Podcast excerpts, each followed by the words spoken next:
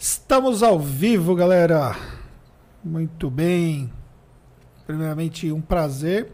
Estamos aí mais uma vez numa transmissão de podcast. Só receber aí o feedback de vocês que estão nos acompanhando ao vivo. Se estão ouvindo a gente muito bem, se tá boa a imagem, como é que tá. E hoje tô com um convidado aqui que vai agregar muita coisa para vocês, porque é aquela coisa, né? A gente tem que trabalhar com conteúdos que sejam conteúdos de verdade, né?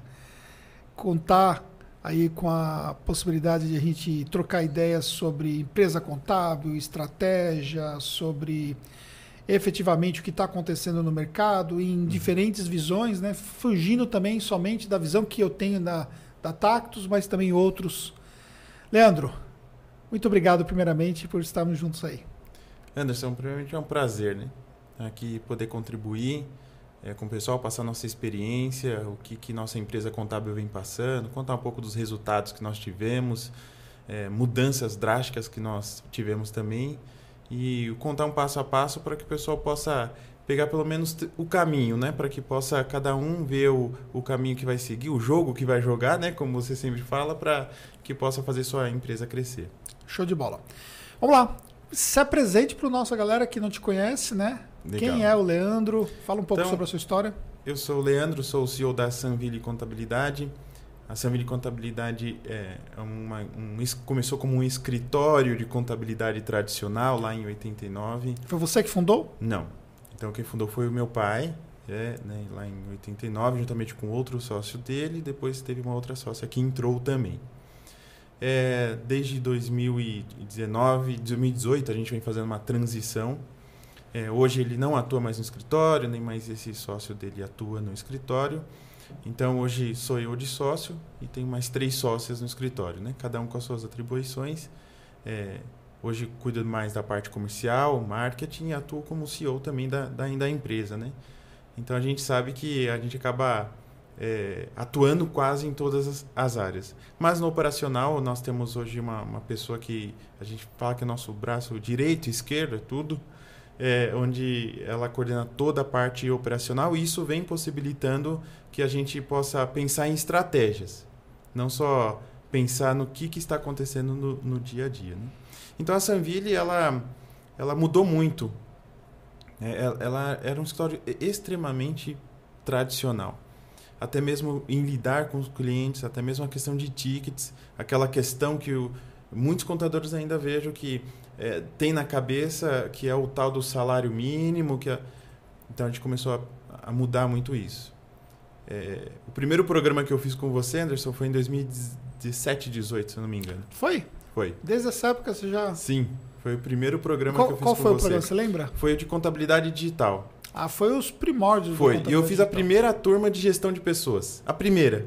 Primeira turma de gestão de pessoas com você e com a Fernanda, eu fiz também. Foi aí que a gente começou a mudar bastante né, é, nosso, nosso modo de, de conduzir a empresa.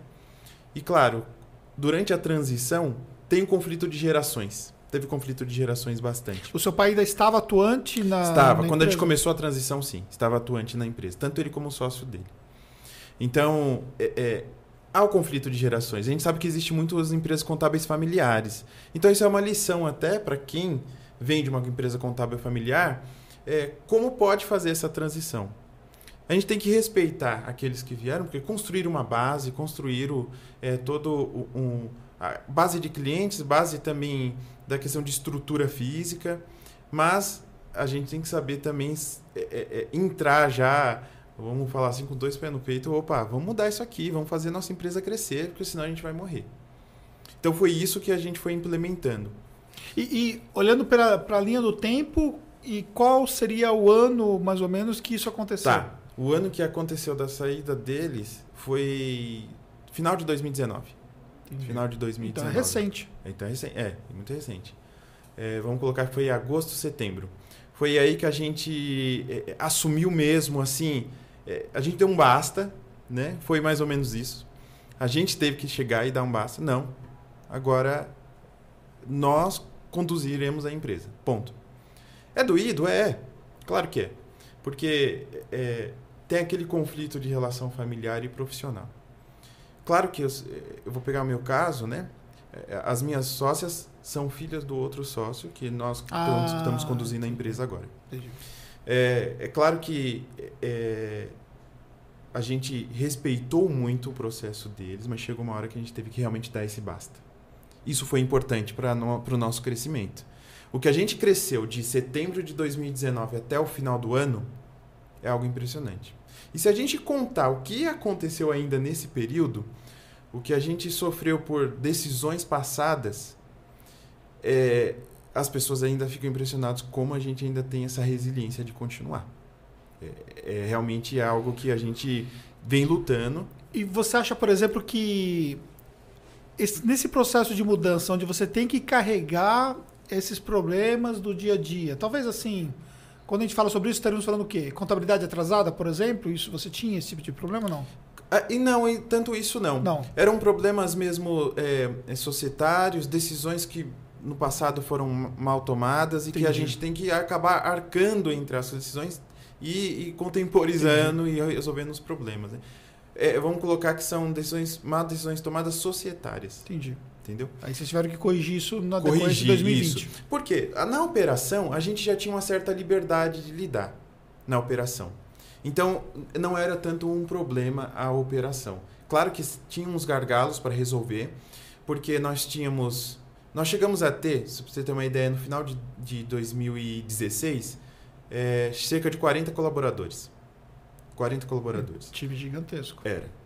Porém, eram, era, não tinham processos estruturados, não trabalhávamos com ferramenta.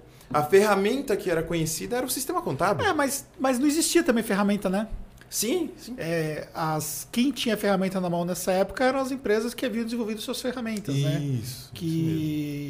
O poder das ferramentas mudou de mão, né? Sim. Então, a galera que investiu aquela grana toda para ter uma ferramenta como vantagem competitiva, hoje os demais têm acesso a ter ferramentas que atendem uma necessidade de uma forma sem ter que investir aquele valor todo que foi investido, né? É, mas a, a, também tem a mudança de, de, de, pensamento na questão de que muitas pessoas ainda acham que ferramenta é um custo. Ah, sim. E tem que enxergar a ferramenta como investimento. Até ontem eu estava conversando com a, a, a, nossa coordenadora operacional é, e a gente tem um time-chave de três pessoas, né? Que, que nos ajudam na, em cada área: contábil, fiscal e DP além delas, são pessoas-chave, são nossos analistas-chaves. E a gente tava falando, gente, vocês não têm medo de testar a ferramenta, não. Testou um mês, a gente pagou durante aquele mês, ok. Não deu certo, a gente já sabe que não vai ter. Isso foi um investimento. Então as pessoas têm esse medo de investimento. Então naquela época, além de não ter, tinha esse medo. É, medo e, e achava que era um custo. Então a gente foi mudando isso também. Então, é, toda essa mudança ela foi dolorosa, né? Ela foi dolorosa porque não tinham processos estruturados, tinha muita família envolvida, tinham colaboradores que eram da família, tanto nossa família, tanto da família do outro sócio. Quando chegou 2019, que a gente falou deu um basta, só em 2019, Anderson, a gente é, demitiu quatro pessoas da família. Isso te trouxe algum tipo de desconforto? Sim. Sim, trouxe desconforto. Da família da, da, das minhas sócias, não não trou trouxe um, um pouco de desconforto. Quem mais sofreu foi por parte da minha família.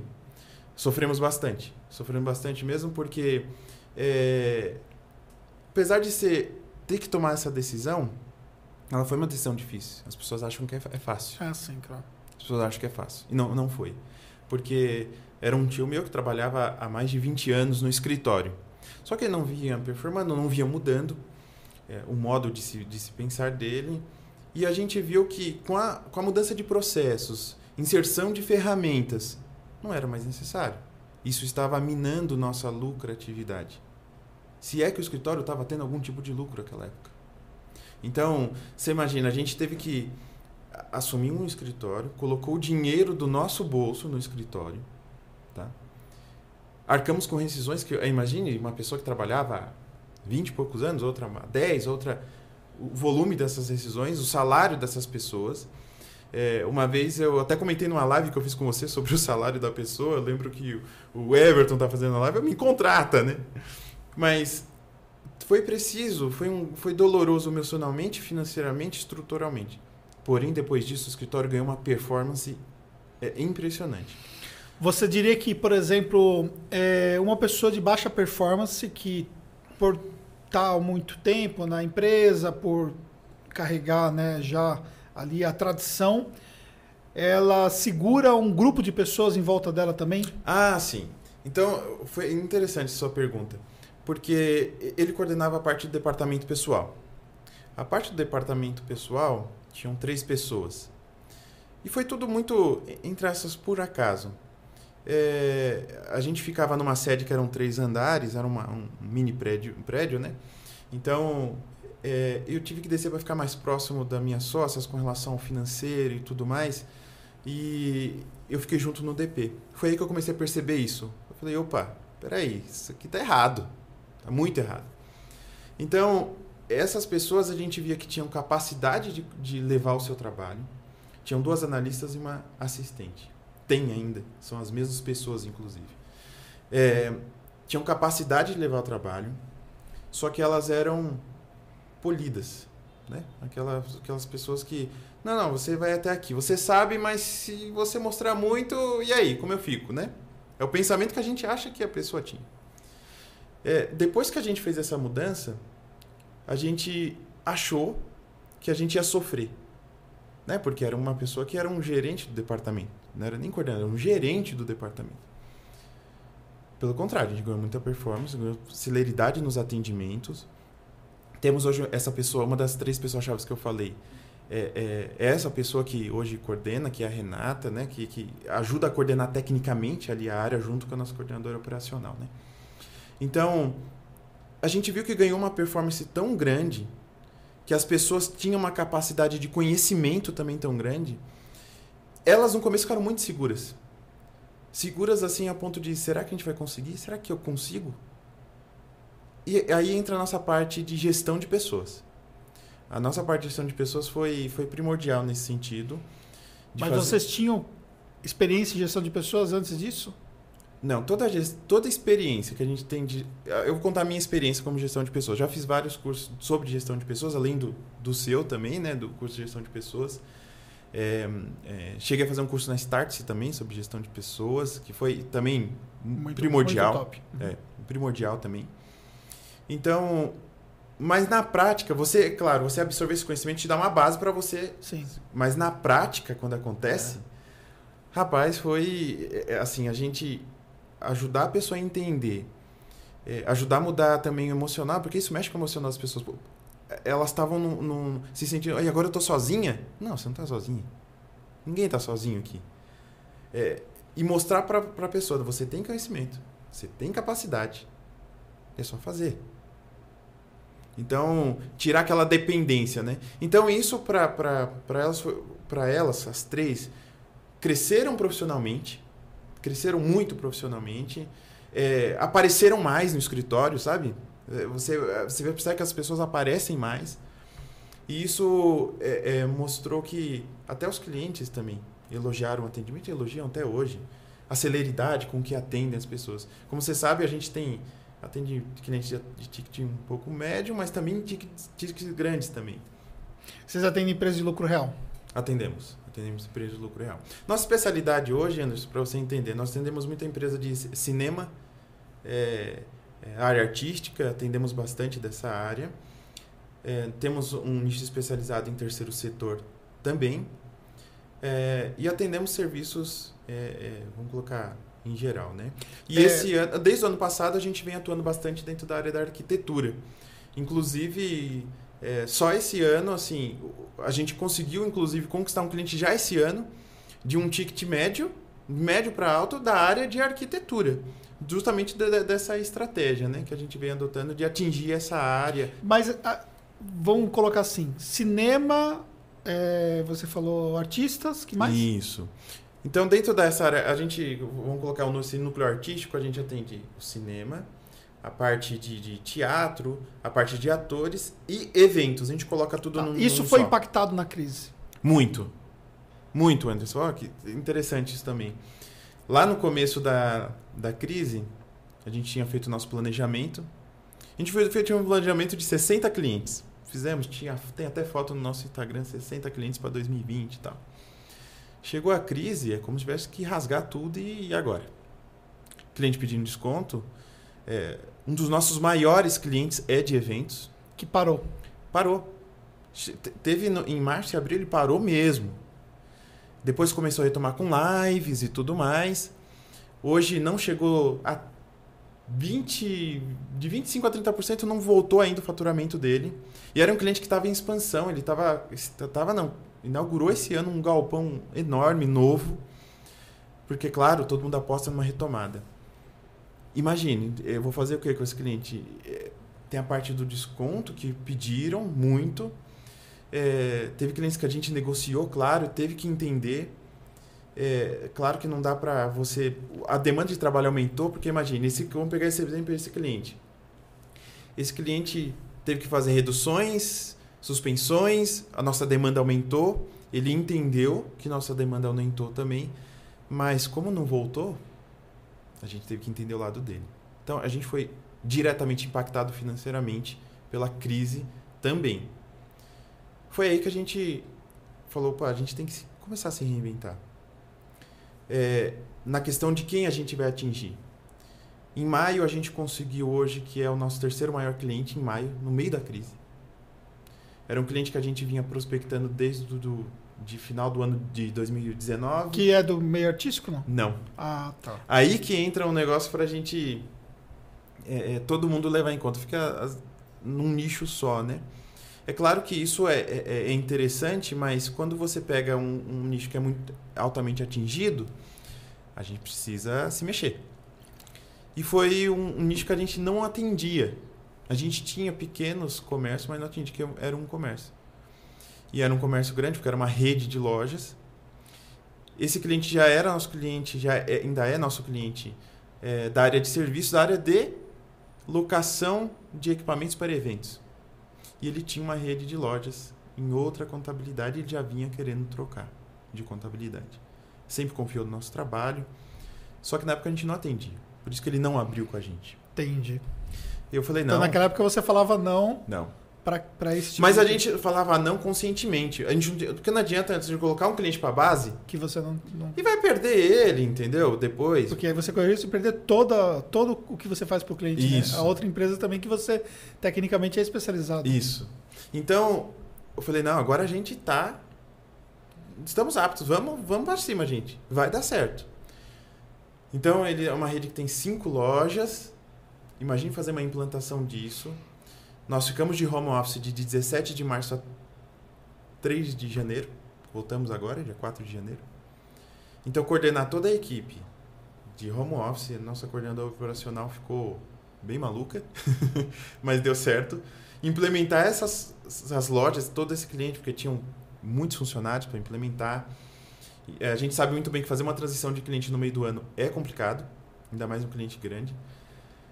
Mas foi aí que a gente começou a, não, vai, a gente vai conseguir esse ano.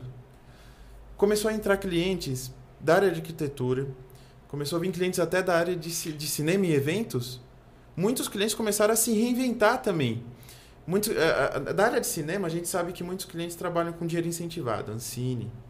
E a gente sabe que é, o, o dinheiro incentivado ele ficou escasso, né? por N motivos. Até porque também não, não podia acontecer os eventos, então Isso. não faria muito sentido os projetos. Isso mesmo. Então, projetos que é, tinham dinheiro incentivado é, da Ancine, dinheiro incentivado do governo, foram travados, o governo estancou mesmo. Começaram a se reinventar. Muitos clientes, muitos, muitos clientes começaram a fazer projetos para streaming. Então, temos muitos clientes que trabalham para essas grandes redes de streaming e que começaram a fazer projetos que trouxeram de novo saúde para os negócios deles consequentemente, saúde para os nossos negócios também. Então, disso deles trazerem novos negócios para eles, trouxeram novos negócios para a gente também. É, a gente fez uma estratégia de marketing para Instagram, Facebook e Google que trouxe também resultados. A maioria dos nossos clientes que a gente conquistou do Meet não foi da estratégia de, de, é, de rede social ou Google. A gente teve uma estratégia de é, tentar com, é, é, ajudar o cliente a trazer outros clientes para para base. Clientes que você sabe que é aquele que vai te vender com uma tranquilidade. Então, é, é, isso foi muito saudável para a gente. A gente tinha meta de 60 clientes, aí voltando, né? Tinha meta de 60 clientes. O que, que aconteceu? A gente mais do que estourou essa meta. A gente, é, se eu não me engano, fechou em 75, quase 80, não me lembro direito agora. É, clientes. Ou seja, né? no Summit 2021 você já vai ter a placa. Ah, com certeza. Quando, quando foi em agosto, eu já estava com a placa de 60 garantida. É. é era agosto, setembro já estava com a placa garantida. Isso era. Foi, foi uma vitória. Para o ano de 2020, e a gente conseguiu clientes com ticket. Preponderante. É, assim. sim. Então, é, tudo que aconteceu em 2020 foi um aprendizado muito grande para nossa empresa. Muito grande para mim, como profissional, como na vida pessoal, tudo.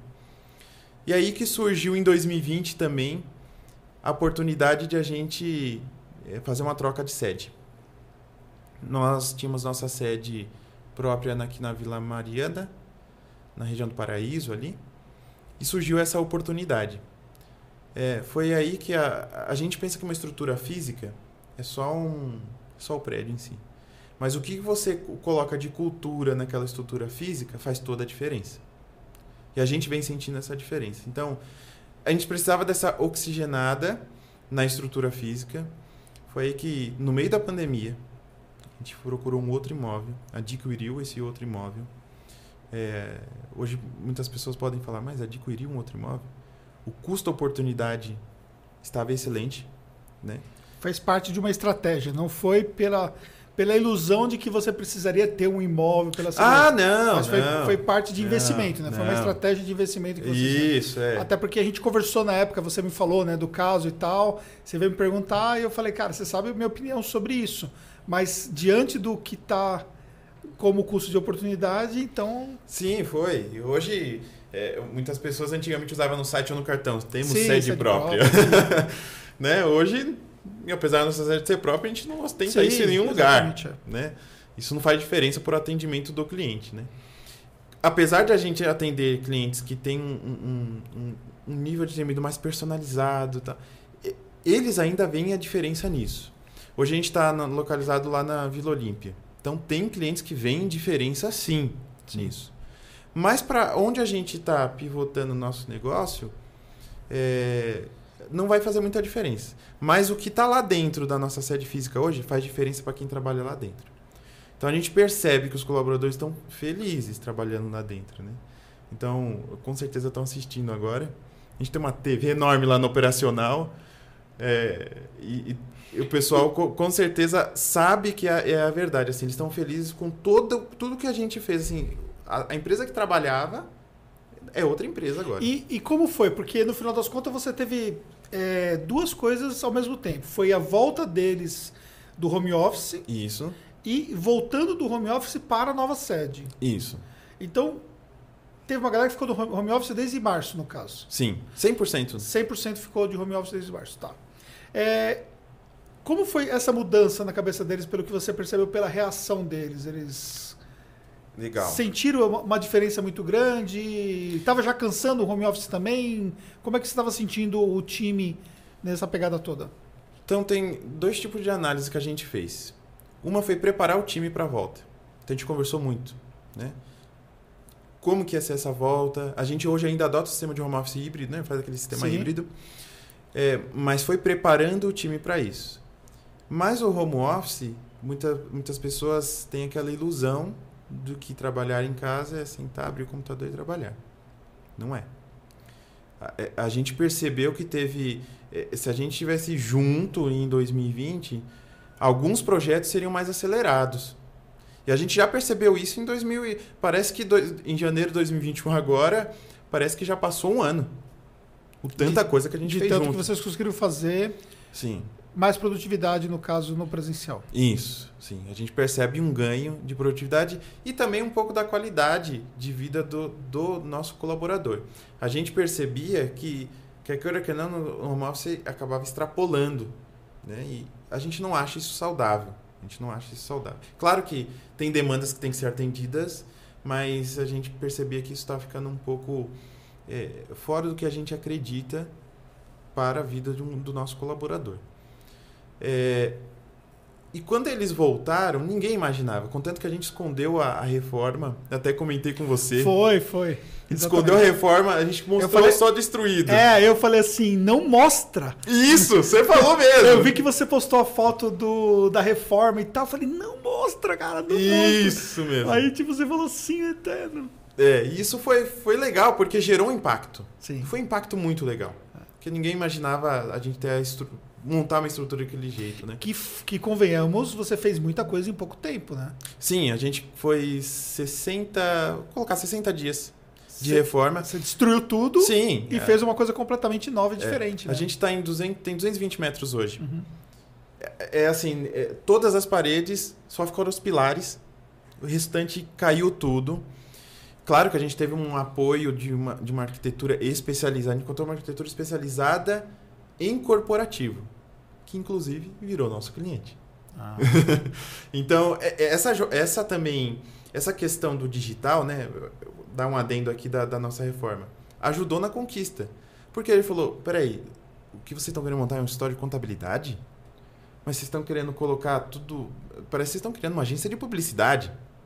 Tá querendo colocar, grafitar uma parede, tá querendo colocar alguns quadros bem o despojados. projeto é completamente diferente do que é o padrão de uma empresa de contabilidade. Sim. Sim. O que E- a gente enxerga é totalmente diferente. E, e o quanto isso para vocês, vocês veem como sendo assim parte estratégica do negócio hoje? Tá. Tem tanto a parte estratégica para o colaborador, que a gente acha que é importante. É, é, o colaborador é, é nosso maior ativo. Porque o cliente é nosso ativo? É. Mas se eu tiver o cliente e não tiver um bom atendimento, eu não tenho mais ele. Então eu vejo que o nosso colaborador é nosso maior ativo. Então, é- é- faz parte da estratégia de como cultura. E do cliente, para aqueles que têm um ticket mais alto, faz sim diferença. Alguns clientes já foram visitar nossa sede e você percebe que teve clientes que fizeram até já indicações por conta dessa mudança. Você percebe que foi. Não, vai lá que ó, o meu contador é ultramoderno, meu contador atende bem, tem que ir com ele. Então, quer queira ou quer não, eh, não é a nossa estratégia não foi fazer uma sede para usar como marketing, mas já Há- vem há um funcionando. efeito. É, sim, Sim. tem tem um efeito. E, e você vê, por exemplo, que isso também é um diferencial na hora que você está buscando um profissional Ah, sim. como processo de atração. Não, sim, isso muito. É, a gente estava com um processo de seleção para departamento pessoal. E é, a gente primeiro agora está fazendo um online a primeira vez para já descartar aquelas pessoas. Então, que, que não vai fazer. Você vê já na- de cara que não faz parte do perfil. Quando as pessoas vêm visitar, elas percebem que tem um, é um ambiente diferente. As pessoas percebem sim que é um ambiente diferente. Hoje mesmo, estava até falando antes de a gente começar, que começou uma nova colaboradora no escritório. Nova, nova antiga colaboradora. Ela já trabalhou com a gente anos atrás. Uhum. E agora está retornando. É, é outra empresa. A pessoa encontrou outra empresa, outra cultura. Ela outra- trabalhou naquela época que trabalhava Sim. o seu pai também. Isso. Então ela pegou trabalhou a em empresa 2016, se eu não me engano. Pegou o 2016. tradicionalzão mesmo. Sim, onde ela ainda tinha um gerente Vocês do tinham departamento pessoal. arquivo aparente, vocês tinham... Sim, sim, muito. Fala pra galera como que era mais ou menos Ah. ali a... Essa questão do arquivo. A, a gente tem um- hoje um, um conjunto lá no centro de São Paulo que servia como arquivo.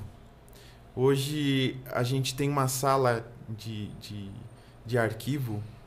Sala, arquivo, que a gente a- a- aluga. É, box, né? Esses Sim. box que a gente aluga. Mas não é só para fazer de arquivo, não. É para. como a gente não tem mais espaço conforme tinha uma, uma casa, tem que muita coisa para, às vezes, armazenar. E hoje no escritório, no escritório, eu vou contar do escritório antigo, a gente tinha armário de arquivo e ostentava. Armário deslizante, enorme. Fez um investimento na época. Eu lembro até hoje, um investimento de mais de 15 mil reais. E era. O cliente chegava, você tinha prazer de mostrar seu arquivo deslizante. Na verdade, na verdade, eu nunca consegui chegar no arquivo deslizante, porque eu via os arquivos deslizantes e eu ia nos eventos, né? E tinha galera vendendo aqueles arquivos, né? Existia dois modelos, né? Existia aquele modelo que era manual e existia o modelo que era, inclusive, eletrônico lá e tal. Isso. E para mim aquilo ali, eu, eu olhava para aquilo ali, eu pensava assim: o dia que eu tiver realmente um escritório com arquivo deslizante é porque eu cheguei num outro nível dentro da contabilidade, né? Só que a verdade é que eu sempre fiquei nas caixas de arquivo morto, né? E nos, e nos arquivos. Nós tínhamos uma fileira daqueles arquivos de, de gaveta, né? Com quatro gavetas uhum. e tudo mais, né? Eu esqueci o nome daquele arquivo. E tinha uma fileira, né? E, de uma certa forma, o sucesso de um escritório de contabilidade ele era medido pelo tamanho do arquivo, né? uhum, né? Isso mesmo. Então a gente meio que fazia questão de ter os documentos dos clientes para poder, inclusive, ostentar o arquivo que nós tínhamos, né? O que acontece é que uma parte considerável da contabilidade não entendeu que esse jogo virou. Sim, virou faz tempo, né? Virou faz tempo, né? Virou faz tempo, porque tem uma galera que ainda hoje tá brigando com o seu arquivo, né? Uhum.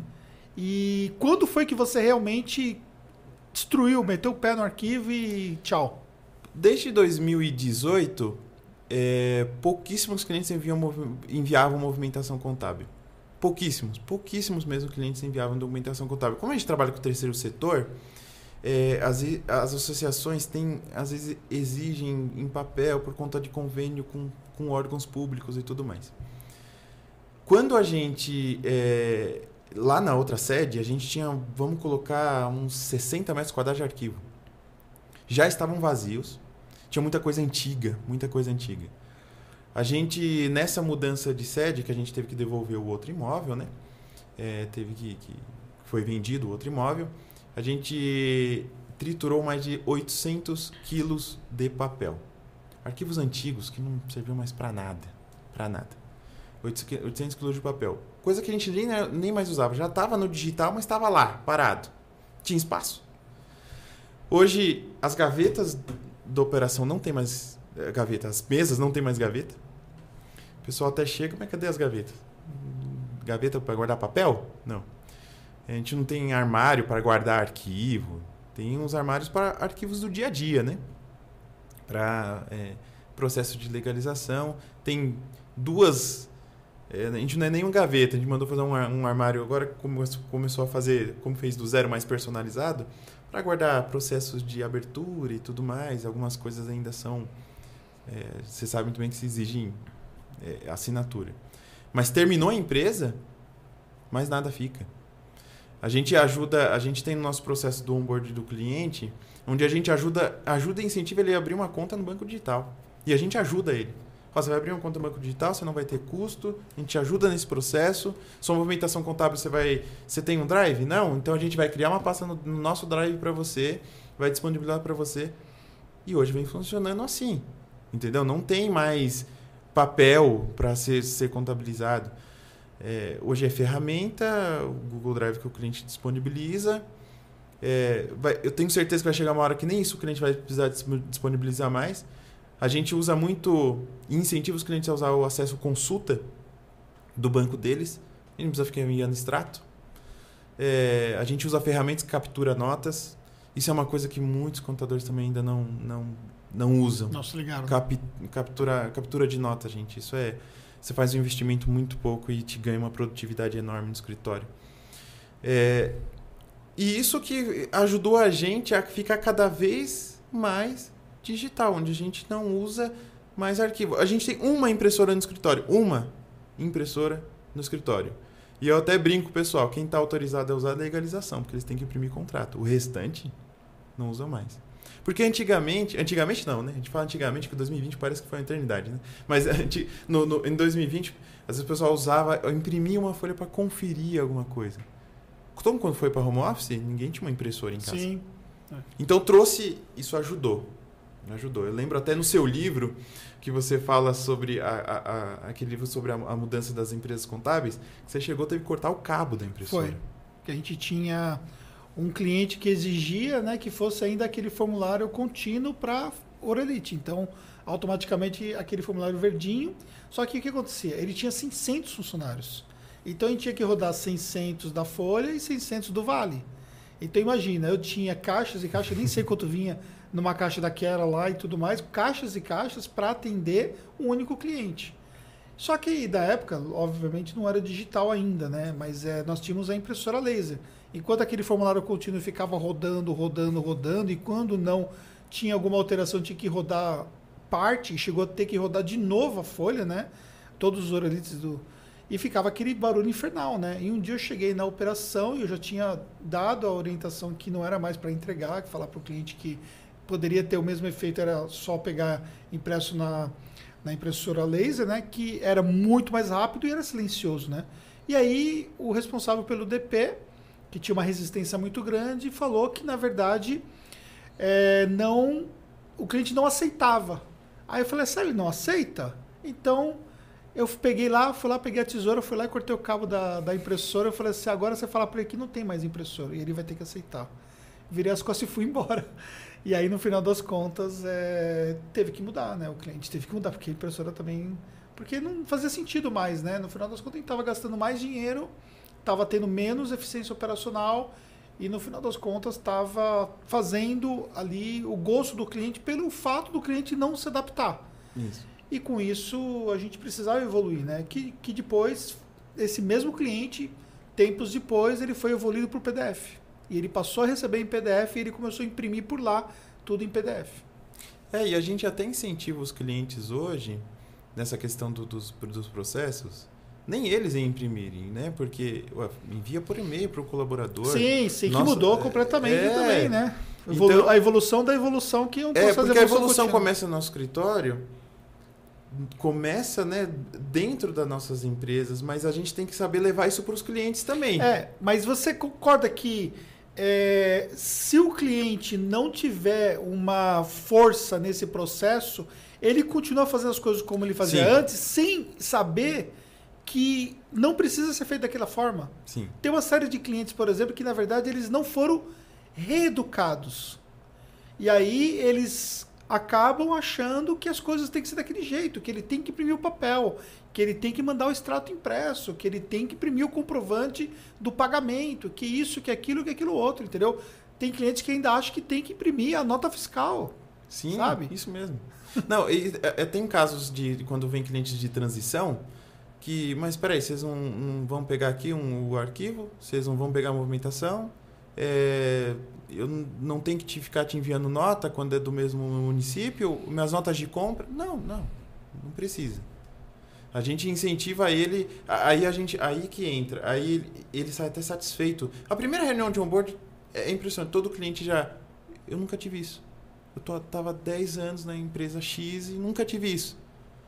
Pra gente é uma coisa tão normal que o anormal pra gente é não fazer um onboarding, é, é o cliente não, não realmente ser assistido. Para a gente, isso é o anormal. E, e, e, essas empresas contábeis que, que estão nessa pegada tradicional e que estão perdendo clientes para as empresas que migraram para uma pegada digital, é, você acha que elas ainda estão tendo dificuldade de enxergar que elas precisam mudar, que está errado, que, que, que pode ser diferente? Sim. Eu acho que tem dificuldade pela primeira questão que a gente falou, das pessoas enxergarem às vezes um investimento em tecnologia como custo. É, eu vejo isso por alguns colegas na rede que a gente conhece, as pessoas têm essa dificuldade sim. Acha que o investimento de, um, de uma boa é uma boa máquina para o colaborador trabalhar. Isso vai ser um custo, que aquilo tá bom. É, só que não é ele que senta para processar o trabalho. Ele pode cobrar produtividade e não senta para é, ver se realmente ele está sendo produtivo. O que ele está oferecendo está sendo produtivo. Então, investimento em tecnologia, investimento em ferramentas. Isso eu vejo que poucas pessoas, poucos empreendedores, é, é, ainda poucos têm. Eu vejo que a maioria está abrindo a cabeça, mas aí você vê uma parcela ainda considerável que, que não abriu a cabeça para isso. Hoje em dia a gente utiliza mais de 35 ferramentas mais de 35 ferramentas. Desde a área fiscal, contábil, DP e tudo mais. Então a gente enxerga isso como um, baita de um investimento. Então, acho que essa barreira de achar que aquele cliente, esse cliente está comigo há 20 anos, não vai sair. Esse cliente não, ele gosta assim. E sai. Sai. Sai porque o cliente ele não gosta ele está acostumado daquele jeito porque ninguém veio e mostrou. Se alguém vier e mostrar algo, isso aqui diferente para ele, ele muda. Poxa, isso, eu não preciso fazer isso, eu estou me matando aqui, eu tô... É, a gente tem uma estratégia de venda que é o cliente tem que se concentrar no negócio dele, não tem que se concentrar em contabilidade, não tem que se concentrar é, em parte fiscal, se preocupar com tributos. Não, ele tem que se preocupar com o negócio dele. A gente se preocupa com isso para ele. Então, muitos não vêm fazendo isso. Muitos não vêm. A gente vê que é um, é um processo ainda de, de mudança que é, é, precisam mudar sim urgente. A gente até apela. Mudem. Senão as empresas vão morrer. E não vão morrer por conta da, de, de empresas online, de empresa A, B, não é D o, online. Não é o, o, baixo custo que vai não, matar as empresas. Não. Anderson, até hoje, acho que se a gente perdeu dois clientes para empresa de baixo custo foi muito. E era um cliente que não fazia mais o perfil. Né? É, então a gente fala, mudem. Oxigenem também suas carteiras. Tem cliente, Sim, tem, faz tem, parte do jogo você fazer esse giro, né? É, é, assim, tem pessoas que ficam com aqueles clientes, oxigenem. Não tenha medo de mandar embora, né? Hoje mesmo eu estava falando para a minha equipe. Tem um cliente que brigou porque não tinha entrado no Simples Nacional. Eu digo, não, pode ficar tranquilo, você vai entrar no Simples Nacional, só que a 1 de fevereiro não somos mais seus contadores. Não faz parte do perfil. Um cliente que não consegue. Tem um conta azul, mas não usa paga para não usar, não disponibiliza para as notas de vendas, recolhe tudo em atraso, não disponibiliza um extra, não faz parte, não é nosso perfil. Prejudica toda a operação. Sim. E no final das contas acaba reclamando do serviço que você presta. Sim, e se espanta, porque acho que os clientes não estão acostumados a ouvir não, o que o contator está me mandando embora? Eu lembro até quando eu tive a conversa com ele que ele ficou até meio calado. Peraí, acho que é eu que, eu que tenho que fazer isso, né? Não é o contador. Não, mas não faz parte do nosso perfil porque senão você não ganha escala. Eu aprendi muito, Anderson, em todos os programas que a gente fez junto com, com, com vocês, a questão de como que você ganha escala. E ganhar escala é processo estruturado, ferramentas. Se você pega um cliente que está tirando dentro do processo, aquilo vai matar a sua empresa um dia. Então, eu vejo que é uma consecução de coisas que podem fazer essa, essas empresas morrerem tecnologia, falta de processos, a falta de enxergar a, a empresa como escala, a falta de enxergar também que você tem um custo para adquirir o cliente, não pode vir somente de, de, indicações. Então, você tocou num ponto que, que é uma mudança de mindset que é necessário, né? Sim.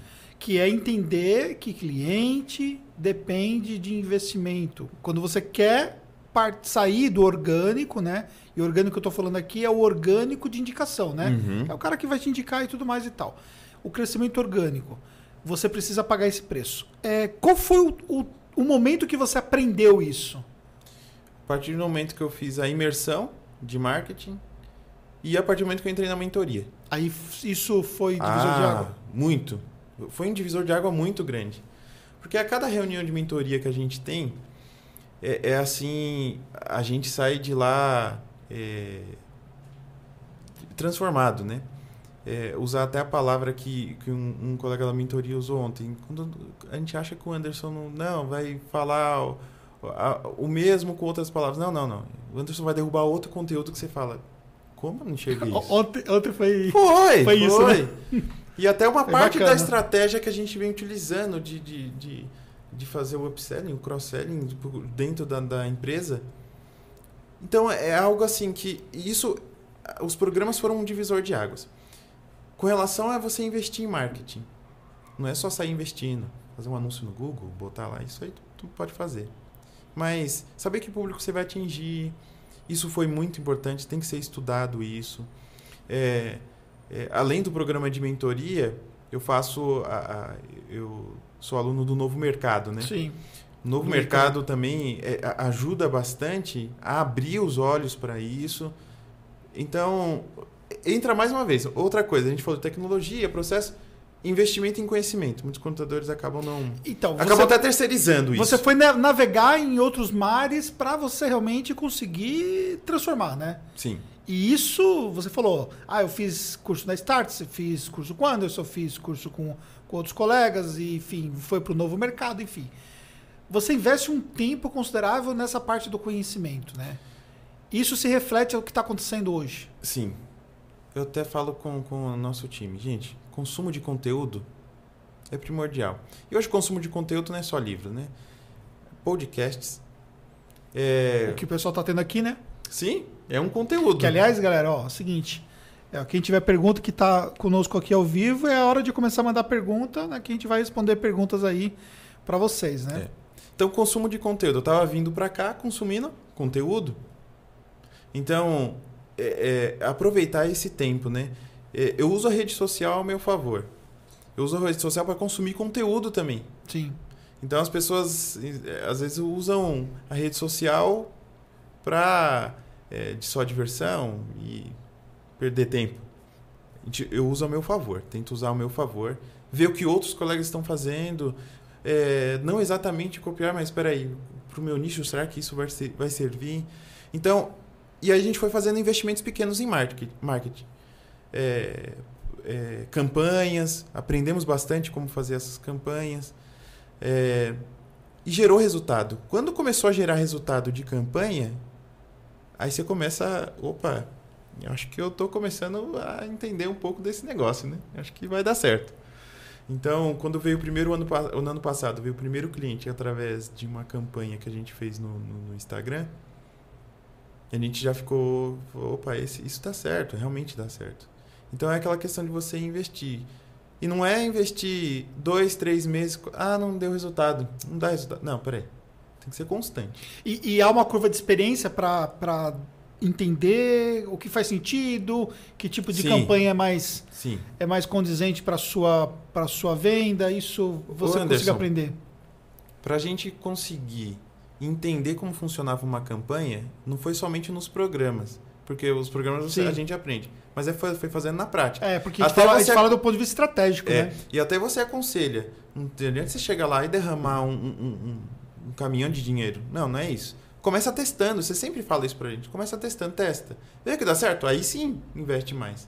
Então, pra gente fazer esse amadurecimento, foi uns 4 a 6 meses para amadurecer e, e, começar realmente a adotar essa estratégia. Esse ano a gente também já está com uma outra estratégia, que envolve também a parte de campanhas, mas que muito mais maduro do que o ano passado. Muito mais maduro que o ano passado. A gente está com uma estratégia de é, e é uma questão, ninguém é perfeito. É, é uma questão que a gente peca, geração de conteúdo.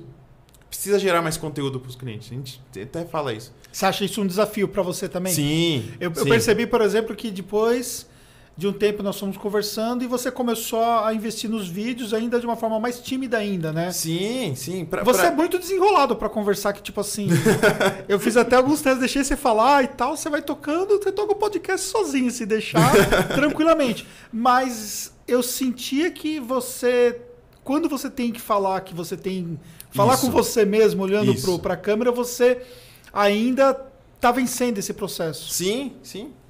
E, e, a cada dia você se olhar para a câmera, hoje para mim não é mais uma não é mais um estranho. É, mas assim, a gente precisa ser mais consistente e estruturado. Ponto.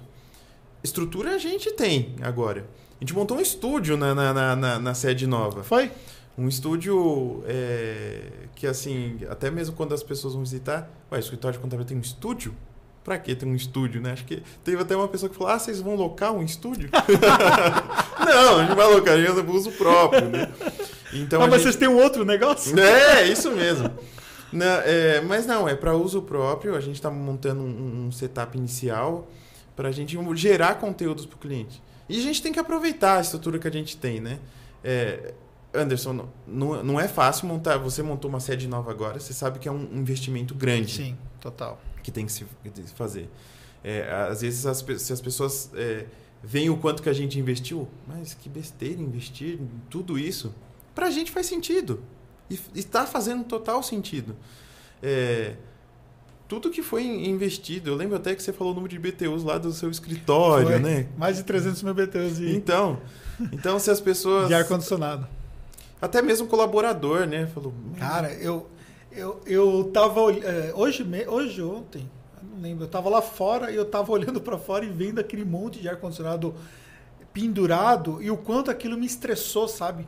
Porque essa galera que faz as instalações, eles não têm preocupação com nada, né? Sim. Eles acham que tem o corpo fechado, né? e os caras ficavam pendurados lá, e um dia eu cheguei lá e o cara tava pendurado lá, instalando o ar-condicionado, com nível de segurança que eu falei assim, meu Deus do céu, né? Imagina, eu olhei pro jardim lá embaixo, o cara dois andares para cima pendurado e fazendo a instalação. E as máquinas, tinha, tem máquina, por exemplo, com, com 40 mil BTUs, que é, uma, que é um equipamento muito pesado, né?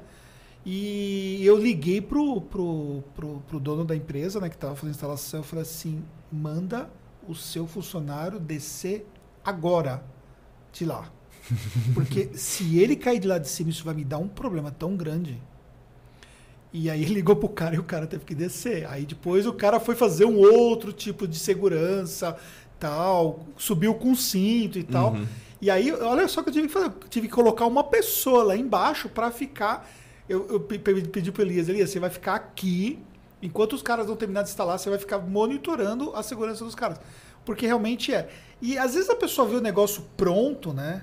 E ela não faz a mínima ideia de quão difícil foi para aquilo tudo ficar pronto. Uhum. Entendeu? Porque é o detalhe do detalhe, né? Então as pessoas veem o negócio lá, como vi as fotos que você postou, tudo sendo derrubado não vi o que era antes de ser derrubado, né? E depois eu vi as fotos, parte das coisas prontas e tudo mais. As pessoas não fazem ideia dessa jornada, né? Quão estresse é, quão complexo é e quanto se gasta, né? De fato, né? E Anderson, é interessante você falar isso que as pessoas não fazem ideia, porque vê bonito. Ah, vocês contrataram uma arquitetura? Foi fácil. Não. É, o, o, o, dono do projeto é a gente, né? Então, é, é, você sabe que eu, eu, morava em Jundiaí, agora estou em São Paulo, bem mais perto do, do, do da empresa. Você mudou tudo, né? Mudei tudo. Mudou tudo. Eu, eu mudei dia 29 de casa, dia 30, inauguração do escritório. Imagina a loucura que foi a, a nossa cabeça, né? Eu e minha esposa tava a mil. É, então, isso foi um, foi assim, um ano da pandemia, foi realmente um ano... É, é enquanto a gente morava em Jundiaí, eu rodei 5 mil quilômetros só para resolver coisas da sede. Foram 5 mil quilômetros. Eu contei. Falei, a partir de hoje, desde o primeiro dia que a gente começou a procurar uma sede. Então tinha que ir, voltar. Comecei a, a contar. Foram 5 mil quilômetros rodados em prol da sede. Aí as pessoas, fora noites mal dormidas, alguma coisa no projeto que dá errado. E as pessoas não. Assim, e toda a, a engenharia financeira que você tem que fazer. É, até vou falar de valores aqui, mas não é para. É, Hoje, para você montar uma sede bem estruturada, é, do jeito que foi montado lá, a gente gastou mais de 700 mil reais. Para poder deixar tudo pronto. É, isso para arrumar. Fora aquisição. Fora aquisição. Aí, as pessoas, aí que as pessoas falam, acham que é um investimento, mas para a gente faz sentido que isso vai se ganhar ao longo do tempo e porque a gente está investindo no colaborador. E o que, que te move é, ter toda essa energia e também pagar o preço de fazer tudo isso que você fez? É, é até difícil de falar, porque é, é emocionante, sabe? Empreender para mim é algo é, é, algo tão natural, algo que é, me encanta a cada dia. Empreender para mim é algo que encanta a cada dia. Não me canso. As pessoas falam assim: é, tem pessoas que chegam, até falam para minha esposa: Nossa, o Leandro vai ficar maluco. O Leandro. Essa é a nossa vida. A gente vive isso intensamente. Vive tudo, tudo que a gente faz, né? Mas a gente vive e ama viver assim, né? Eu, eu até falo, não tem esse negócio de separar a pessoa. Eu sou um só. É o Leandro profissional, é o Leandro pessoal. Não, a gente, é, nós que temos uma empresa, claro que a gente faz de tudo para se desligar um pouco, mas não dá para se desligar 100%, né? Você mesmo pode falar isso. Ninguém, ninguém, se desliga 100%. Então, viver essa intensidade, para a gente, faz um, um, sentido, assim, para a vida muito grande. E muito o que você faz para recuperar a energia? O que, que te, te recarrega? Viajar. Viajar. Viajar para a gente é fortalecedor. Em 2020, a gente foi pro. Pra, é, tava no meio da viagem, Fomos, tivemos que sair correndo no meio da viagem. A gente estava é, em São Francisco. Saímos de São Francisco é, quase que expulsos, né? Porque é, foi a gente chegou nos Estados Unidos não no meio da pandemia, que ninguém ia fazer isso na loucura, mas na hora que começou a estourar, a gente teve que sair. Acabou a viagem no meio, assim, sabe? É, e esse era nosso escape. E começou toda uma turbulência. Imagine, aí você chegar no escritório, colocar todo mundo de home office. Tá bom que a gente já tinha uma estrutura. Aí, aí a cabeça, a nossa oxigenação é viajar. Aí você não consegue mais. Então, pra gente foi muito ruim. É, depois, quando começou a ficar um pouco mais tranquilo, a gente fez, deu algumas escapadas pelo país mesmo. É, hoje, inclusive, é o meu último dia no, no escritório. Semana que vem vai ser off. Vai viajar. Porque a gente não parou. Depois, desde agosto, não paramos. Foi intenso, intenso, intenso. É nem no final do ano paramos, nada, nada. Com mudança de escritório, mudança de casa. Então, isso que oxigena. Então, não é ficar em um final de semana. Porque no final de semana, às vezes, a gente está produzindo também. Sim. Tá é, produzindo. O, até o time para você desligar não é suficiente, né? Não, não. Porque você para na sexta-feira e você vai começar a desligar no sábado e domingo. Você volta, acabou, né? Sim. Você não conseguiu desligar, né? Então esse é o nosso, nosso escape. E quando, e quando, quando você está viajando, que você está lá curtindo, você estava em São Francisco, você tava, você já foi conhecer lugares bem bacanas, porque eu já vi uhum. é, o que você postou e tudo mais. E aí aquele cara que olha lá e vê tudo isso lá e acha que você só viaja, né? Ah, tem muito. Tem muito isso. disso, né? Muito. É, é, é, engraçado você falar isso porque tem muitas pessoas que só veem o, o que você está conquistando. Sim. Mas espera aí, e o que está naquele bastidor? É. Os nossos, o nosso bastidor, ninguém tem que comparar o seu bastidor com o bastidor de ninguém, mas Sim. o nosso bastidor, ele é muito, é, é muito intenso é, é, e a gente gosta dessa intensidade de viver esse frenesi que a gente vive. É, mas tem sim. Hoje, colaborador não. É engraçado, isso acaba vindo de fora. Porque o colaborador sabe o que você. Sim. Ele não vive, vive tudo o que você vive, claro, mas ele está vendo o que está acontecendo e ele é, entende esse processo, né? Tem colegas de contabilidade que falam assim: não, quando eu vou viajar, eu viajo até assim, meus escondido. Não sai. Mas peraí, ou você não tá. O colaborador tá com medo do colaborador falar o quê? É, tá vendo? Só viagem. E aí, aqui no escritório, Mas você acha, que, você acha que tem os colegas que têm vergonha de, de, de curtir? Ah, tem. De fazer uma viagem top e tal. Ou ao contrário, né? Tem a, tem a vantagem, não, eu não tiro férias há tanto ah, tempo. Ah, sim. Eu já pensei não, não, assim. Não, não, não, não, não Eu já pode. mergulhei disso já. É. Eu já tenho pode. vergonha. Isso. E a gente faz essas, é, é, é essas paradas, é, não é assim, longas. Sim. A gente prefere fazer São ao longo do ano. É, para que a gente possa oxigenar mesmo, né? E, e, por exemplo, essa que a gente vai fazer essa semana, a gente está precisando, foi muito intenso. E você começa a perceber que, opa, eu preciso disso. Eu preciso dessa parada. Isso vai fazer bom para mim, vai fazer bem para o negócio, né? É, até o pessoal brinca, vai voltar, vai voltar com tudo vai voltar com tudo. Porque sabe que eu vou estar tá chegando arrebentando. Eu já falo pra galera já, que eles já sabem também que eu vou voltar já. É isso mesmo! sangue nos olhos, né? Eles estão me olhando ali e tal, já tô só pensando, né?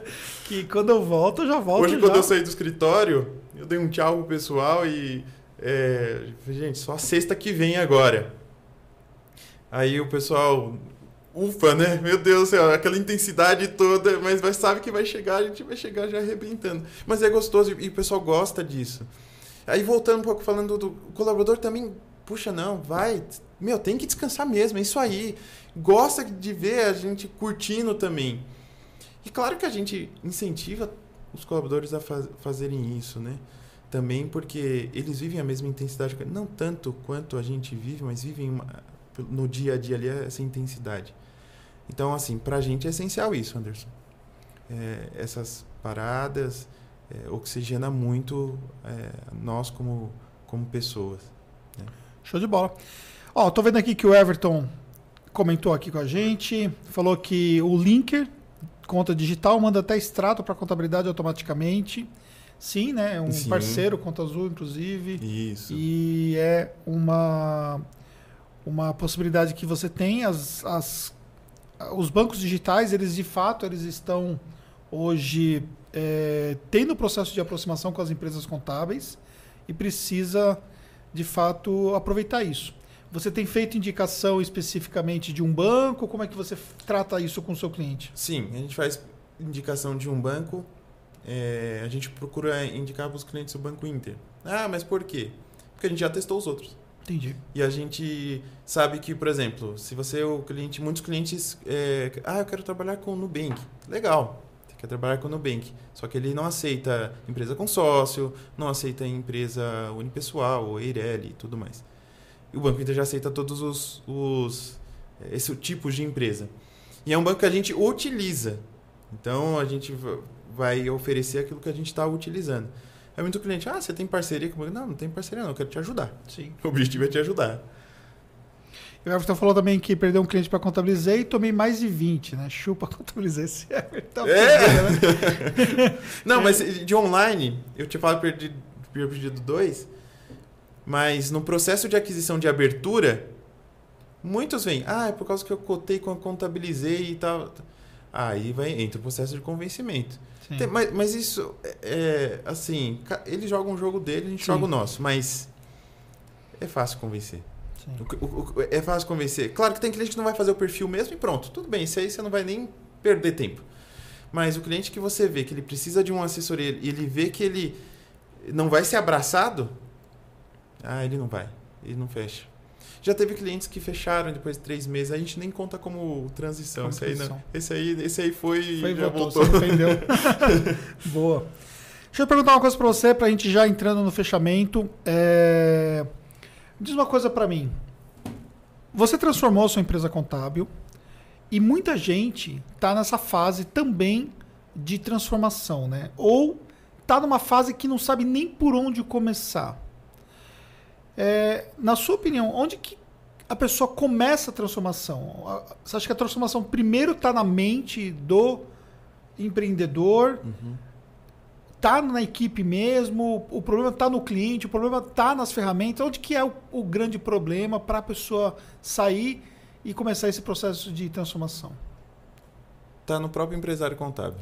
Você acha que o próprio empresário contábil, ele de fato tem essa dificuldade? Sim. E é ele que vai ser o agente transformador da empresa dele. Se ele transformar, tiver o mindset, né? Que tantos coaches usam, mas é, se a gente for ver o pleno sentido da palavra mindset, se ele puder usar isso mesmo, aí sim ele vai conseguir mudar o time dele.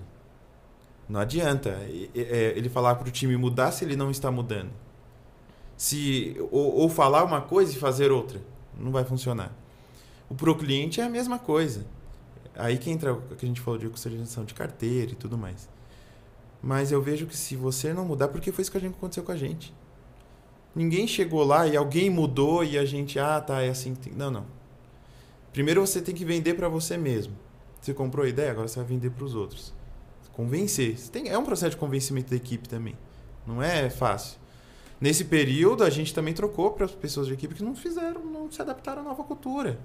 Isso é normal, normal. Mas pessoas que também que tiveram que mudar bastante como que eles é, pensavam. Mas não é cliente, não é estrutura, não é ferramenta. Você pode colocar a ferramenta mais top que tem no mercado, mas se você não mudar, é, o digital hoje não é, é futuro, é mais do que presente, assim. É, acho que eu não consigo nem lembrar, nem imaginar uma empresa que não funciona dentro do, do digital. Não consigo hoje. Show de bola. O André fala que é advogado experiente e contador novato. Quer abrir um negócio contábil amparado por tecnologia. Por onde começar? Certo. Primeiro, é, não se preocupar com estrutura nesse momento. Estrutura física, né?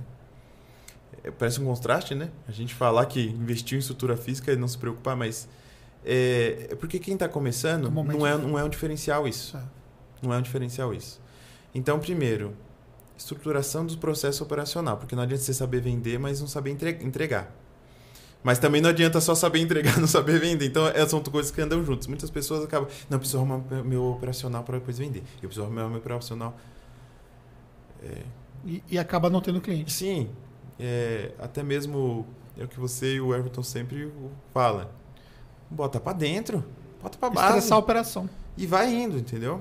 Então, primeira parte que eu iria, se eu tivesse começando um negócio hoje.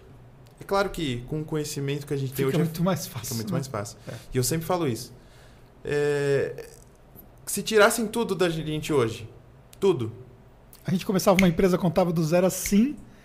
e pouco tempo depois tinha uma empresa já performando. Claro Sim. que né, não no, no ritmo que nós temos hoje, mas Sim. pouco tempo depois já tinha uma empresa performando, Isso. porque aqui dentro É. tem a grande diferença. Mas eu, eu começaria investindo em programas de, de, é, de mudança de, de, é, é, de pensamento, sabe?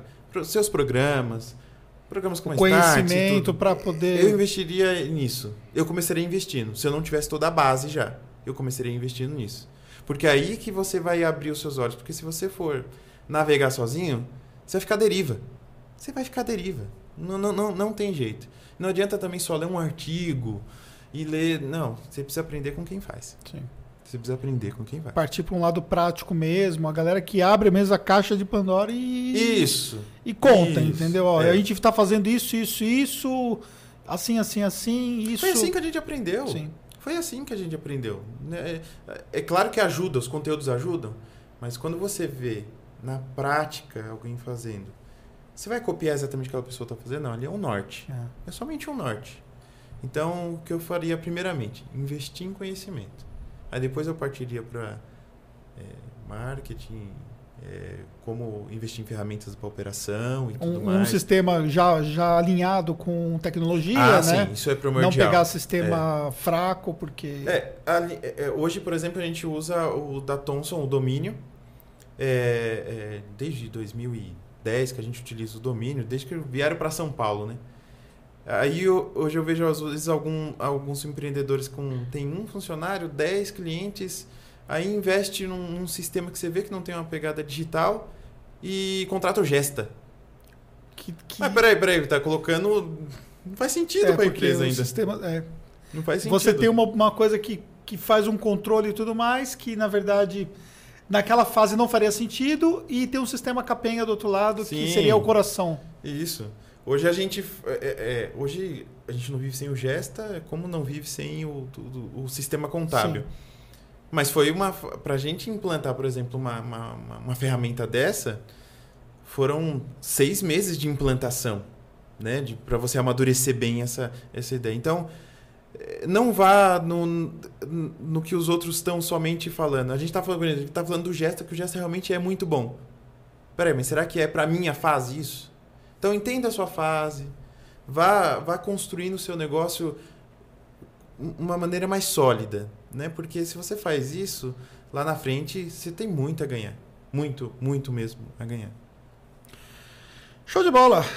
Galera, é, eu sei que o papo tá bom e sei que, que é muito bacana a gente receber convidados e ter possibilidade de, de compartilhar isso com vocês.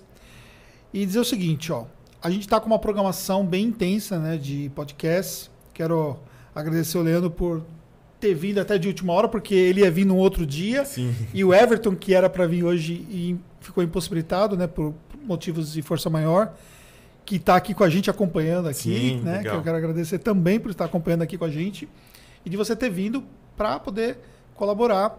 A gente vai trazer aqui sempre empreendedores que podem fazer a grande diferença para você, com conhecimento prático e também pessoas de negócios, pessoas que realmente podem agregar em assuntos que são realmente práticos para sua empresa contábil. Então, o nosso podcast ele vai realmente agregar cada vez mais conteúdo para vocês. A gente durante muito tempo estivemos validando o melhor formato. Nós estamos num ambiente diferente, que não é o ambiente da minha sede contábil, né? Sim. Nós estamos usando esse ambiente só para a área de treinamentos e para o podcast. Então, você tem aqui um ambiente que está pronto, preparado para te entregar o que é de melhor em tecnologia, em qualidade, enfim. E você chegou aqui, você viu, né? O, toda a parafernália que nós estamos aqui para poder entregar o melhor para a galera. Não, o Anderson tem um estúdio. Eu conheço estúdios cinematográficos, hein? Profissionais. Porque Sim, eu... porque você está na área. Pessoal, o Anderson está aqui com um estúdio profissional. De verdade. Vocês estão vendo pela qualidade Sim. do, de, né? Então. Show. Fico feliz ter o seu comentário, né? A gente tem programado, né, o Anderson da Kunub, na próxima terça-feira, às 15 horas, se eu não estou enganado, eu vou mandar para a turma é, no e-mail, para vocês poderem saber. Então, a gente vai deixar também publicado antes. E ele é fundador né, de uma das maiores empresas que nós temos hoje de contabilidade online e vai sentar aqui com a gente para poder bater um papo com vocês. Pedro Neri vai vir também, já está marcado a data, eu não sei de cabeça, mas ele vai participar é, de algumas coisas aqui comigo e nós vamos também sentar junto e vamos falar muito sobre contabilidade consultiva, sobre vendas e tudo mais. Leandro Bueno vai vir, já esteve antes no podcast, mas vai vir com essa nova pegada. Rogério Famelli, Everton Rocha. Olha, tem uma galera que já está acertado que vai sentar aqui com a gente. E outros colegas que eu tenho fora do mercado contábil, como eu falei, que também vão sentar aqui e vão levar para vocês conteúdos realmente de valor. E eu quero dizer para você o seguinte, né? É, acompanhe esses conteúdos, aposte nesse formato. Você vai ter, além do acesso no YouTube, você tem também é, nas plataformas de podcast, você pode ouvir esses podcasts e também você vai ter os melhores momentos deles dentro do meu IGTV para você poder assistir. E também no próprio YouTube nós vamos ter ali alguns recortes bem interessantes, que com certeza ajuda você a chegar num outro nível conhecimento faz uma grande diferença. E o, o, momento que nós dedicamos para conhecimento, as escolhas que nós fazemos em relação ao conhecimento, tudo isso faz uma grande diferença. O que vocês viram que o Leandro falou aqui hoje está diretamente relacionado com esse processo de conhecimento que ele foi adquirindo e aí foi partindo para um processo de transformação na empresa contábil. Então, tá de parabéns, cara. Show de bola, viu? Ah, a gente que agradece de poder colaborar é, é, falar um pouco agora assim só é, é, direcionado àquele empreendedor que vem de uma empresa familiar não desista. A gente sofreu também mas é recompensador. Então você que está vindo de uma empresa familiar tem vários colegas que te acompanham que vêm de empresa familiar. Então falar não desista. Eu até falo faz o programa com o Anderson Hernandes você vai transformar a sua empresa. E, e outros programas também é, gente, eu não tô aqui para vender o Anderson Hernandes, não.